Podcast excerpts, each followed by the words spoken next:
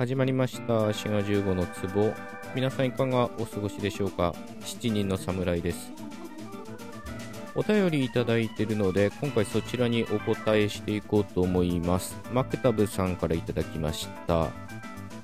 普段話している時否定の形で質問や依頼することがあります。例えばあれ？雨んあれ？雨降ってない？とかペン持ってない？とかこれコピーしてくれません？などです。否定と質問が同じ形なのも不思議ですし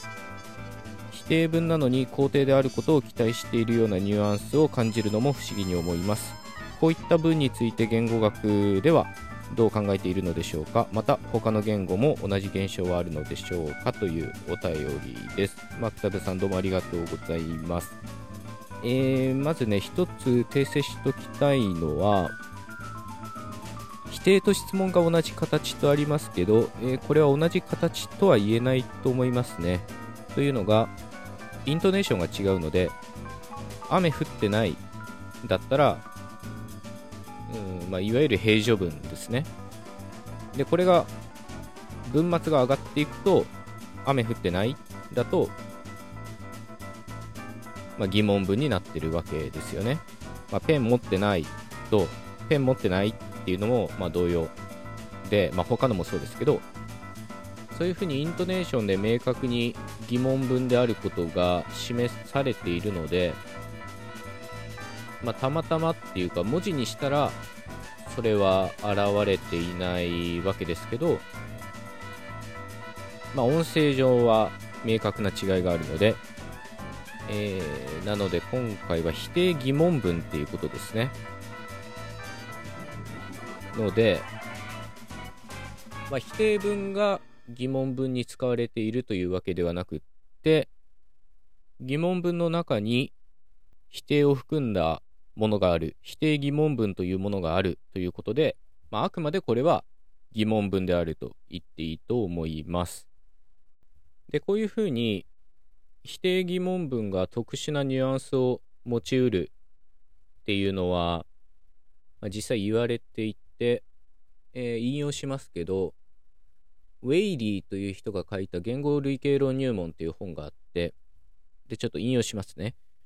あらゆる言語はイエス・ノー疑問文を様々なコミュニケーション上の目的に利用する。もちろん慣習的な用法はある命題の真理値を決めることである。まあ、それが正しいかどうかを問うっていうことですね。だが、話し手は大抵の場合、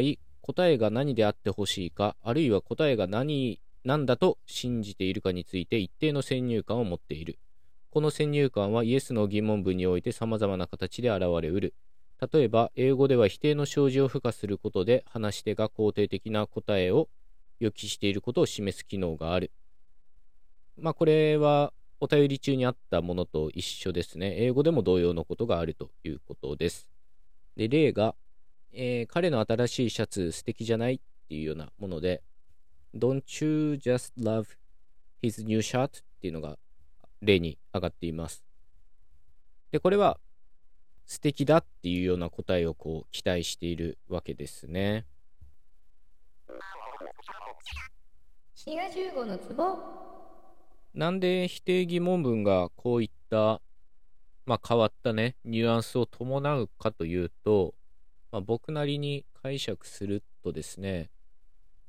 ただ単に質問するだけだったらそこに否定っていうのは必要ないんですよね。単純に素敵かどうかを問うんだったら、素敵ですかっていうふうに否定なしで聞けばいいんですけど、まあ、わざわざそれを否定文にするっていうことは、そこに疑問以上のものが乗っかってるっていうか、まあ、こういうのを有表と言ったりするんですけど、まあ、一手間かかってるってわけですよね。なので、素敵じゃないとか言った場合は、まあこれは疑問というか、肯定の答えを期待してるっていうことで、確認要求とかね、いう言い方をすることもあります。今回のタイトルの熱くね？っていうのもそうですね。まあ熱くないとか、くねとかくないっていうのが、これは否定を含んでるわけですけど、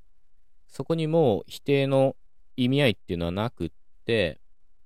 で、さらに疑問の機能も果たしてるとは言えなくって、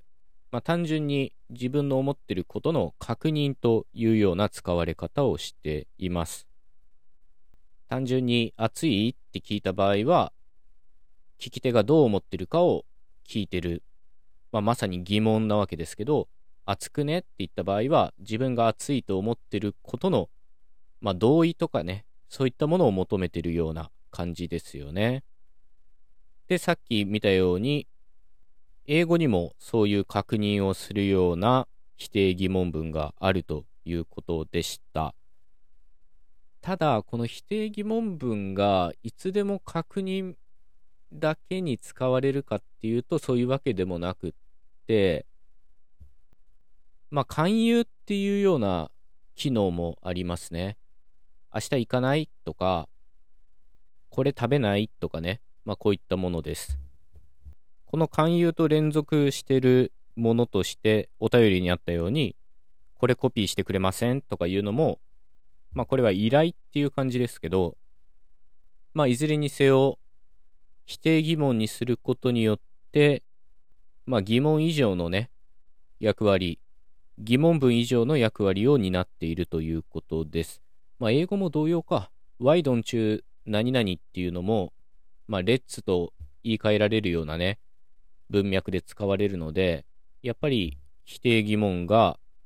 勧誘的なね、用法で使われているということですね。のツボまあこの否定疑問っていうのは、まあ今思ったんですけどね、イントネーションの違いにかなり左右されやすいような微妙な側面があるなぁとね、思います。例えば、暑くないって聞くと、まあこれは疑問文というよりはさっき言ったように確認要求というか、まあ暑いっていう答えを期待して同意を求めてるような表現なんですけど、これを暑くない？って聞くと、まあ文脈によるでしょうけど、まあ場合によってはうん、大丈夫っていうようなね、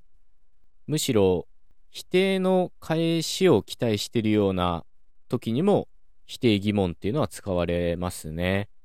まあ、英語もそうみたいです。英語の否定疑問も肯定の答えを期待するような、まあ、素敵じゃないみたいなようなものもあれば、むしろ否定の答えを期待するようなね、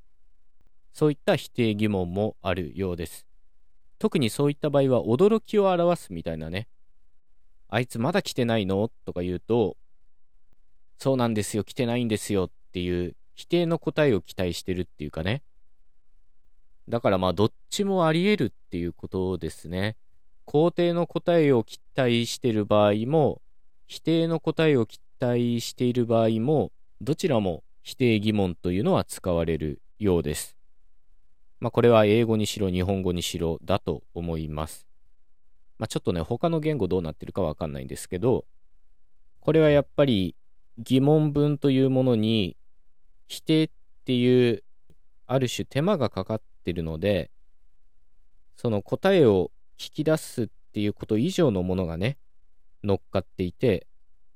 で、それが期待した答えが話者の中にあったりだとか、まあ、勧誘とか依頼とか、まあ、いろんな方面にこう、機能が広がっているということができると思います。